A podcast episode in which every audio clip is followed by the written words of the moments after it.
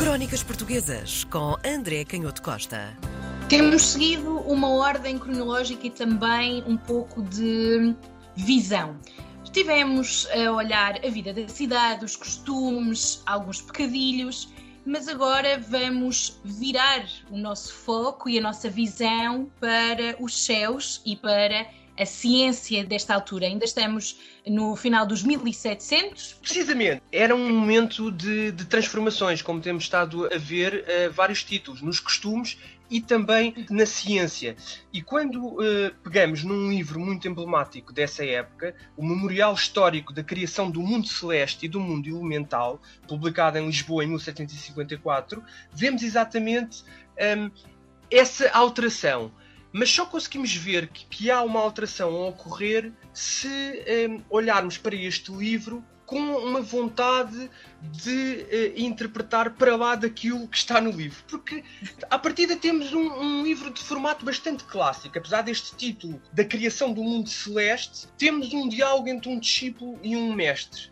E esse diálogo entre o discípulo e o mestre, há, há um pouco ao modo dos diálogos uh, platónicos, dos diálogos antigos, pretende tornar mais fácil a leitura a quem não é propriamente um especialista. E, portanto, percebemos que há pelo menos aqui um esforço de divulgação de assuntos que são complicados, o que de alguma maneira já aponta um bocadinho para a modernidade. Mas quando, numa primeira leitura, numa primeira análise, tentamos perceber qual é o conteúdo desses conhecimentos sobre o mundo celeste, percebemos que havia ainda um caminho grande a fazer. O autor deste livro era um escrivão da cúria patriarcal, muito associado ao cardeal patriarca, e portanto, na esfera da Igreja, e sobretudo este ensino mais técnico ligado à astronomia, muito próximo da Companhia de Jesus, e portanto temos uma visão que está muito associada à visão clássica, antiga, já desatualizada da astronomia, que olhava para o céu como algo que está mais ou menos fixo, que são camadas em torno da Terra. Há um exemplo muito engraçado do autor, do mestre, que explica ao discípulo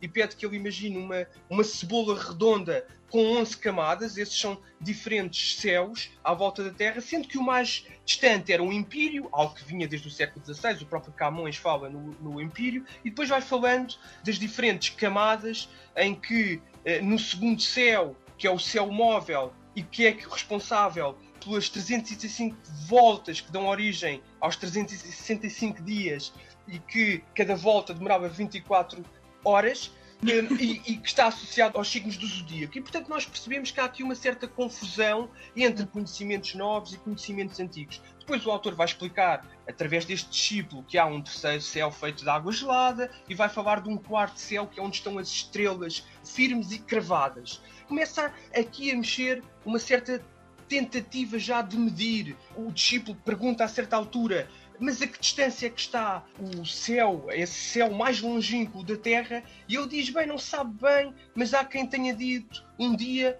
que se lançássemos uma bola pesada demoraríamos 500 anos a chegar do céu mais antigo até à terra. Entretanto, o discípulo ouve isto do mestre e pergunta-lhe: então, mas se há anjos que vêm desse céu mais distante, porque nesse céu mais distante, Empírio, nesse céu mais puro, é onde habitam as almas e os anjos, se há anjos que vêm à terra, como é que é? E então o mestre fica um pouco atrapalhado e nós percebemos de facto a confusão que existe aqui com os conhecimentos que entretanto já começavam a aparecer de forma muito mais rigorosa noutras latitudes, como era o caso da, Inglaterra com Newton e na França também com diversos matemáticos na Academia das Ciências de Paris. Mas a verdade é que quando nós dizemos que há alguma coisa a mudar, é que nós percebemos que há um esforço de razão e apesar de tudo, este livro confunde conhecimento antigo com algumas intuições já do conhecimento moderno, diz, faz uma crítica, por exemplo, muito clara da astrologia e diz que os bárbaros e os cegos que deram nomes de animais aos signos e às constelações para tentar explicar o comportamento humano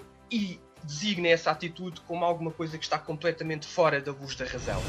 Crónicas Portuguesas com André Canhoto Costa.